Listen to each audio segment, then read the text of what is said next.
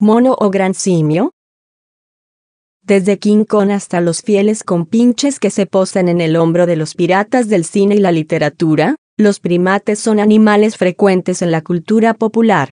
Y frecuente también es llamar a todos monos. Tenemos tres tipos principales de primates no humanos, los prosimios, los monos y los grandes simios. Los prosimios son relativamente fáciles de distinguir, ya que son pequeños y generalmente viven en los árboles. En este grupo se incluyen los loris, los gálagos y los lémures. El problema es diferenciar a los monos, como los macacos y los cercopitecos, de los grandes simios, tales como los chimpancés y los gorilas. Miremos primero su apariencia externa.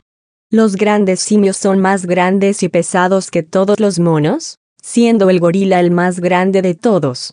Un caso particular es el de los gibones, que al ser más pequeños que algunos monos, son considerados simios menores. Luego miremos a los primates por detrás, y aquí tenemos la clave principal para distinguirlos. Ningún gran simio tiene cola, mientras que la mayoría de los monos sí la tienen. El rostro también puede darnos una idea de a qué grupo pertenecen. Dado que los grandes simios se basan más en su sentido de la vista que del olfato, tienen una nariz más corta que la de los monos. Ahora observemos su forma de moverse.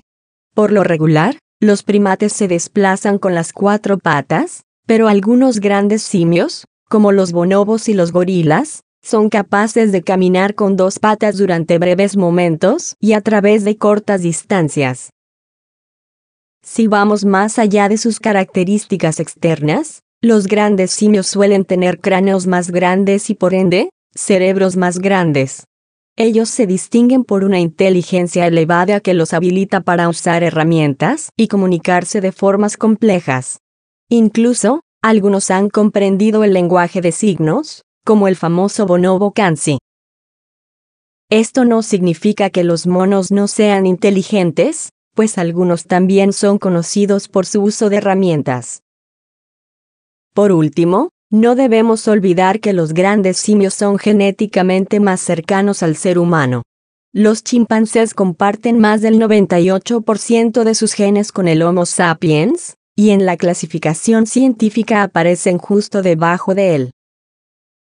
Pero aunque los monos y los grandes simios son animales con muchas diferencias, siempre pueden recordarnos lo parecidos que son a los humanos.